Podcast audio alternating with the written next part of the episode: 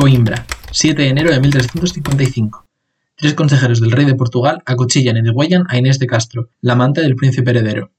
Esta historia está lejos de ser un peñazo medieval, aunque tenga todos los protagonistas que cabría esperar en una. Tenemos a un rey déspota, a un príncipe díscolo, una princesa celosa y un amante. Entre estos cuatro se formó un complot, un asesinato, una guerra civil y un besamanos a una muerta, aunque tal vez esto último es más leyenda romántica que realidad. ¿O no? Vamos a verlo.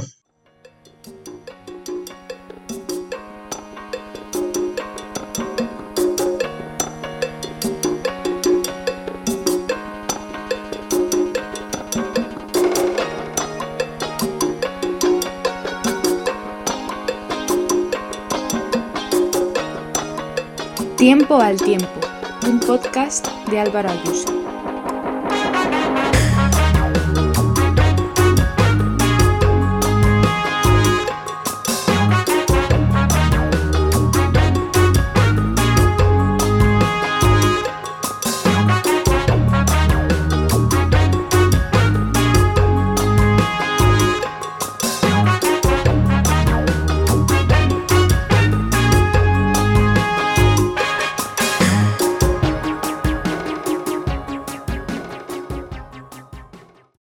A ver, no sabemos la teoría, pero hay que repasar el plan de partido.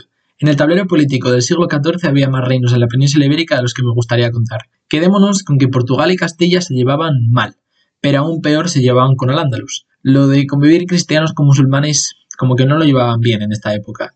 Con esto en mente vamos a irnos a Galicia, Imaginaos una Galicia sin Andrés Suárez ni Pulpa Feira, algo más sencilla y señorial. Allí nació en 1320 la hija bastarda del señor de Lemos, Pedro Fernández de Castro. La chiquilla se llamaba Inés de Castro y era hija de Aldonza Lorenzo, la tocaya de la Dulcinea del Quijote. Tanto el padre como la madre descendían de reyes, así que la pequeña Inés, por muy bastarda que fuera, no era una don nadie. La chiquilla fue educada en el palacio de don Juan Manuel, el pesado de turno que escribió el conde Lucanor y por eso salía en tu libro de lengua de tercero de la ESO. Nuestra protagonista debía servir a Constanza Manuel, la hija del pesado de turno, pero don Juan lo que quería era tener más importancia, y utilizaba a su hija para todo ello, por lo que le acabó prometiendo al infante Pedro, heredero del trono portugués. Y contó con eso que se fueron hacia Lisboa las dos, Constanza e Inés.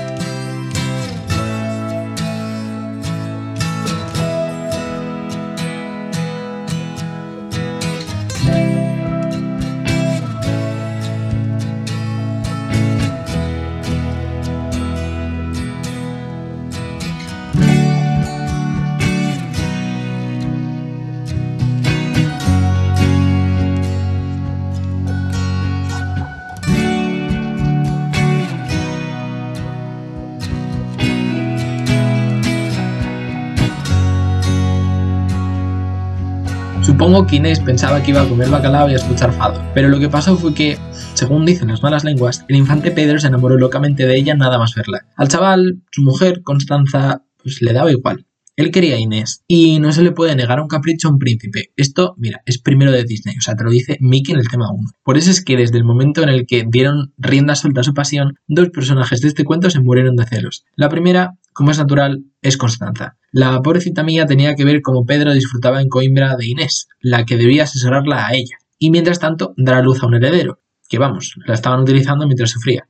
Constanza llegó a dar a luz a cuatro bebés, y dos de ellos sobrevivieron, su hija María se casó con el infante de Aragón y su hijo Fernando acabaría siendo rey. Pero aún con eso, la pobre Constanza, en su cuarto parto, pues falleció. Y ahí es cuando Pedro se puso a lanzar confeti.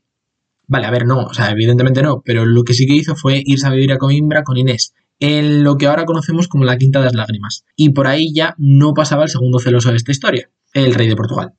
Alfonso IV de Portugal no soportaba el amorío de su hijo Pedro con Inés. La gallega era de ascendencia demasiado noble como para ser un amante cortesana más. Y aún así, una cosa es ser amantes, y otra es que Pedro se fuera a vivir con ella a ojos de toda la corte. Y por si esto fuera poco, Inés ya parecía que estaba siendo influyente en los asuntos de Estado, siendo una gran confidente para Pedro. Y el rey empezó a pensar que si una castellana metía las narices en los asuntos del infante, peligraba la independencia portuguesa, viendo cerca una anexión del reino luso a Castilla. Vamos, que esto era un lío político en toda regla, nada de amoríos. Además, Inés y Pedro tuvieron bastante descendencia. Tres hijos le sobrevivieron a Inés, una niña, Beatriz, y dos hijos, Juan y Dionisio. Y estos podrían rivalizar con los churumbeles de Constanza. Y para no terminar aquí con la movida, corría el rumor de que Pedro e Inés se habían casado en secreto en la Quinta de las Lágrimas y de que el infante había legitimado a sus hijos con la gallega. Ahí a tomar por saco la paciencia del rey. Entre el cabreo que tenía y lo violentos que eran aquellos tiempos, pues mandó a asesinar a Inés, sin medias tintas.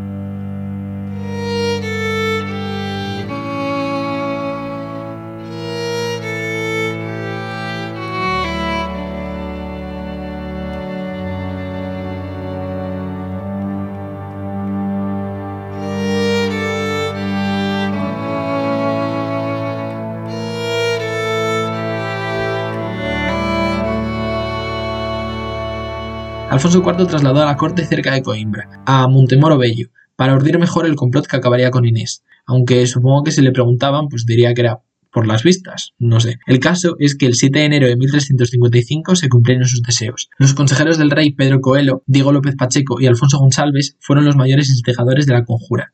A Inés de Castro la asesinaron en la Quinta de las Lágrimas, la cuchillaron y después la degollaron. Y en el momento en el que el infante Pedro se enfrentó al cadáver degollado de su amada, juró vengarse de quien tuviera la culpa de aquello. El heredero se levantó en armas contra su padre, sumiendo a Portugal en una cruenta guerra civil. Los aliados de Pedro fueron, de hecho, precisamente la familia Castro. Rodeó durante dos semanas a Porto, y la situación no cesó hasta que Alfonso IV, ya moribundo, le cedió gran parte de sus poderes. Que, por cierto, como dije antes, las amantes eran bastante normales en la corte, y mientras guerreaba le dio tiempo a tener un hijo con una tal Teresa, que esta tal vez era una dama de compañía de Doña Inés. Así que mira, tan romántica esta historia no es. Es más, el chavalín acabaría siendo rey de Portugal y formando una nueva dinastía. Pero eso ya es materia de otro episodio y no me voy a meter en esto.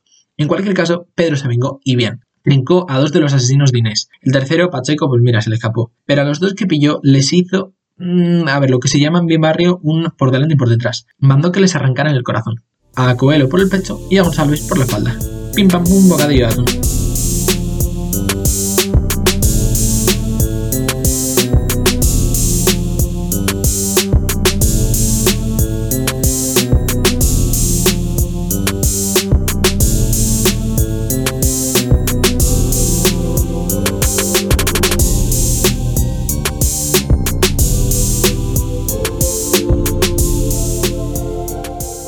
Cuando su padre murió, el infante Pedro se convirtió en el rey Pedro I y confesó que los rumores eran ciertos. Se había casado en secreto con Inés y quería que fuera coronada como reina. Y al parecer, así fue.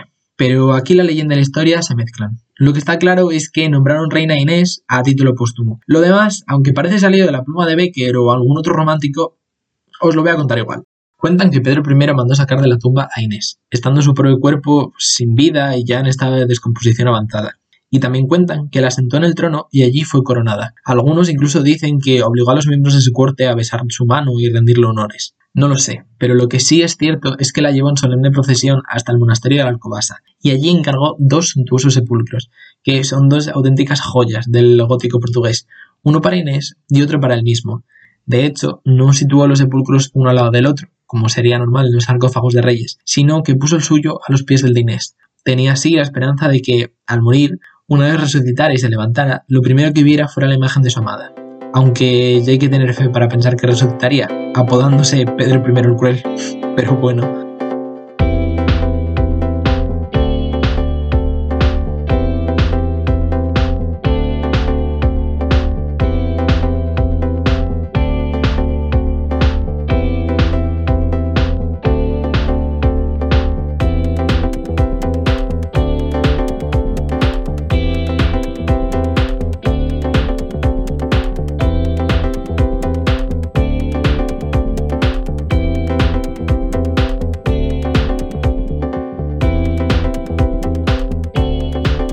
Espero que os haya gustado el primer episodio de Tiempo al Tiempo, mi humilde podcast de historia en el que vamos a hablar un poco de todo. Tendremos historias como esta, historias un poco más curiosas o graciosas y otras que nos van a llevar a reflexionar acerca de temas como el colonialismo, el periodismo, la importancia de la sociedad civil, no lo sé. Tengo muchas ideas y van a ser unos meses donde espero que aunque no aprendáis historia, sí que os intereséis un poco más por todo lo que ha pasado en el pasado y lo que, bueno, nos ha dejado el mundo. Que al final la historia es el mayor legado que tenemos. Espero de corazón que os haya gustado y espero de corazón, de verdad, que os quedéis a seguir escuchando tiempo al tiempo. Sabéis que tenéis nuestras redes sociales en la descripción de este episodio, pero si no, siempre diré que son arroba tiempo al tiempo P en Instagram y en Twitter. Y yo estaré aquí dentro de dos semanas para otro episodio.